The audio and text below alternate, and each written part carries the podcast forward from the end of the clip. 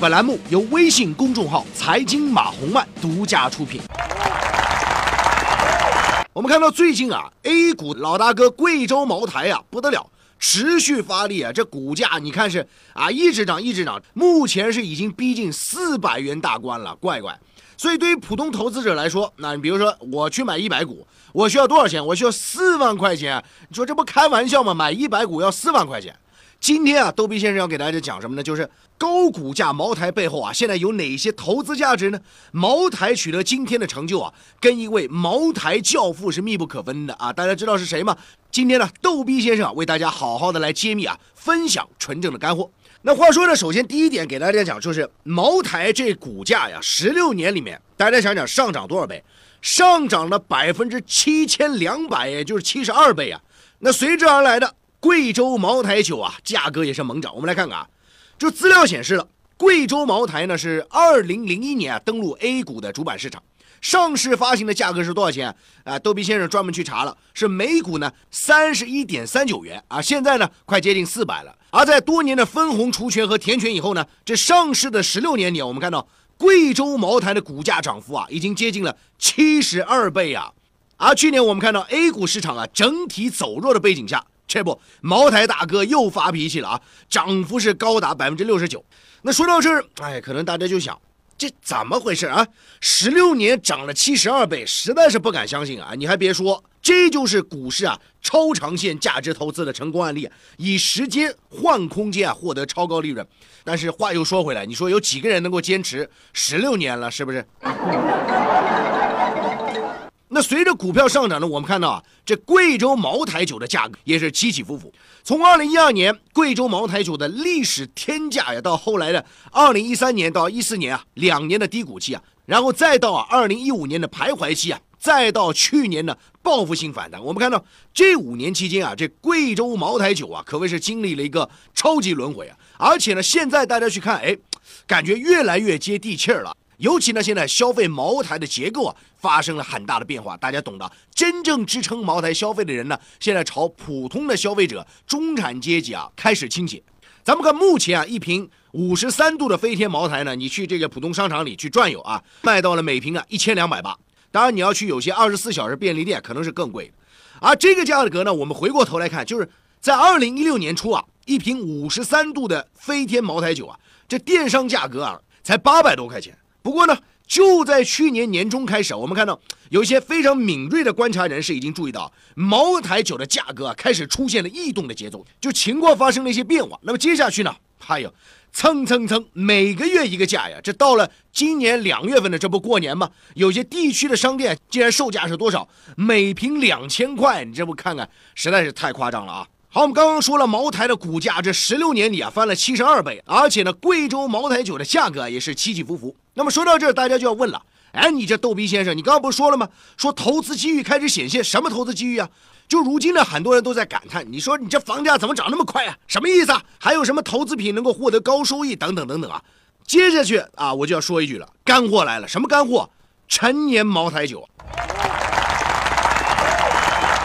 今天逗逼先生啊准备了很多数据啊，实实在在啊。举几个例子，在二零一零年六月份，北京一场拍卖会上呢，一瓶一九五九年生产的五星牌茅台啊，最终多少成交啊？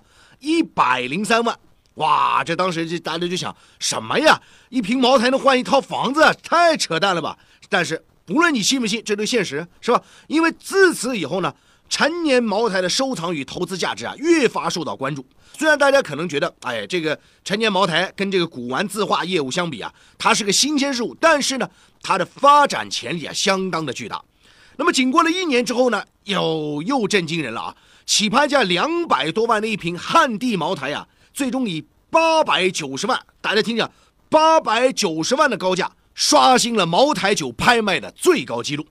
那么，为了向大家全方位的了解啊，这个陈年茅台酒的价值呢，啊，我们今天也是罗列了很多详细的案例，很多数据干货给大家听听啊。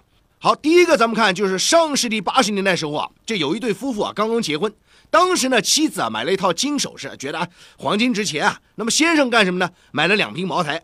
这先生的举动啊，当时被太太狂骂说：“你这个傻蛋，你个蠢驴啊！因为当时呢，黄金的价格大概是每克八十块钱，而现在的黄金价格呢，大约是每克三百五十块钱，这涨幅呢，啊，大家想想，二三十年了，涨了四倍多。而当时我们要讲，一瓶茅台才多少钱？才十块钱左右啊。那这瓶当时那个先生买的茅台，放在现在去估值啊，至少是三万块，涨幅呢三千多倍啊，还不止，因为什么还在涨？哎，有些人根本买不到，市场上没货啊，依然在涨，这就是一个非常真实的案例啊。第二个例子给大家讲就是呢，上世纪八十年代茅台酒呢，市场价现在已经是五万左右了，而七十年代末出厂的茅台啊，已经高达六万多块，而且关键是什么呢？还在涨，这涨幅你看看多少钱啊？那么可以说呢。陈年茅台收藏的市场上呢，回报率啊，就连房地产业也望尘莫及啊。再来看啊，这一九九七年香港回归纪念茅台酒呢，从八百多涨到了现在多少？二十多万了，涨幅三十倍啊。那接下来啊，逗逼先生要给大家说了，就是未来茅台酒的市场情势到底如何判断？那茅台集团的总经理啊，本月在谈到今年的销售策略时啊，有句话非常重要：供给可能是偏紧的。第二点呢，就是给大家说点补充点干货，就是根据茅台的生产工艺呢，我们得知啊，就是当年可以销售的酒量呢，是以五年前的这个原浆酒啊，也叫做基酒为基数的，就是五年前的原浆酒有多少，在这个基础上，我再定今年我能够产多少。那么考虑到每年这个老酒啊都要挥发，或者是有一些留存老酒啊，那么可以销售的酒呢，就是五年前原浆酒的这些基础上的差不多百分之七十到八十之间。所以说这数量也是相对的啊。那么根据茅台集团历年新闻稿中啊披露的数据显示呢，说二零一九年到二零二零年啊，茅台的供给啊将更加的紧张，而二零一九年呢将成为茅台价格走向的关键中的关键。那普通的贵州茅台酒都在涨，陈年老酒大家想一想就不用多说了。我想飞。说到茅台的股价和今天取得的成就啊，这我不得不说，补充一个干货，就是茅台走到今天啊，有一个人是功不可没的，而且这个人呢，你要投资股票，尤其是白酒行业，你去观察，你一定要认识这个人。这个人真的在白酒行业无人不知，无人不晓。他被称为什么呢？茅台教父，他就是季克良啊，咱们把他叫老季吧。了解了老季的人生啊，也对于茅台一路走来的脉络啊，也有非常清晰的认识。话说茅台教父季克良呢，也是咱们叫老季啊，在大学期间啊，人家选择了食品发酵的专业，这不让他的一生啊与茅台紧密相连。在一九六四年，老季呢作为技术人员啊，被分配到了贵州茅台酒厂。那么当时啊，这个茅台酒厂大家看一看啊，产量只有两百多吨，市场价一瓶茅台酒才三块多钱，而且经营啊当时也出现了问题。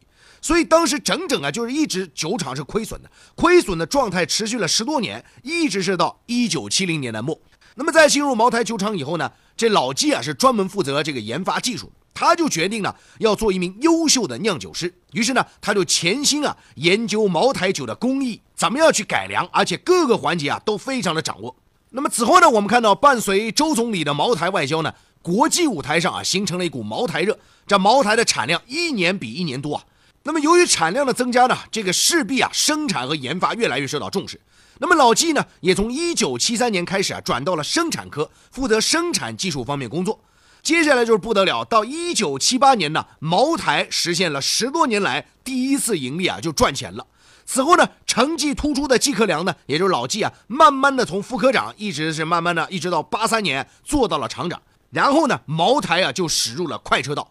那么接下来个日子啊，其实对于茅台酒和对老季来说啊，都是非常重要。就在一九九八年呢，和国内其他酒企业一样啊，茅台呢是遭遇到了亚洲金融危机啊，销售量大幅下滑。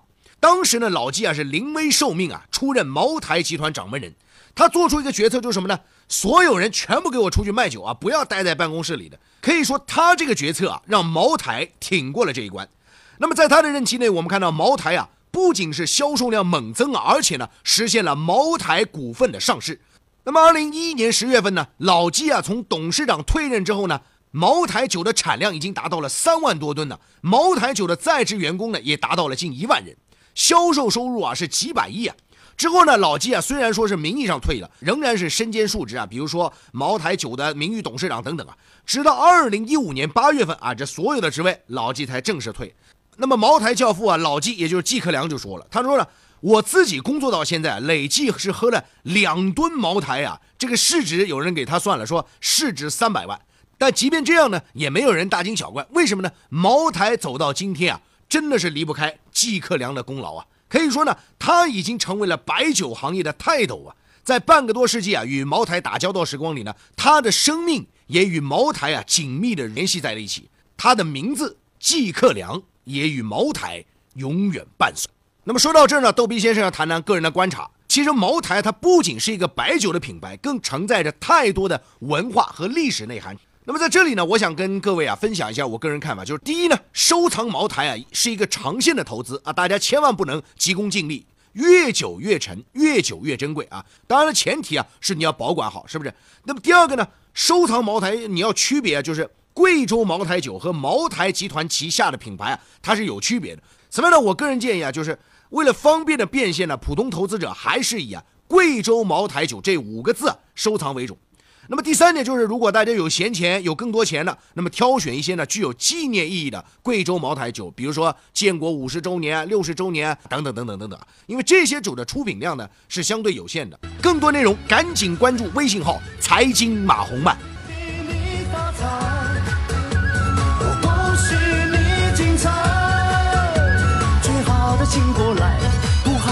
走开，里头。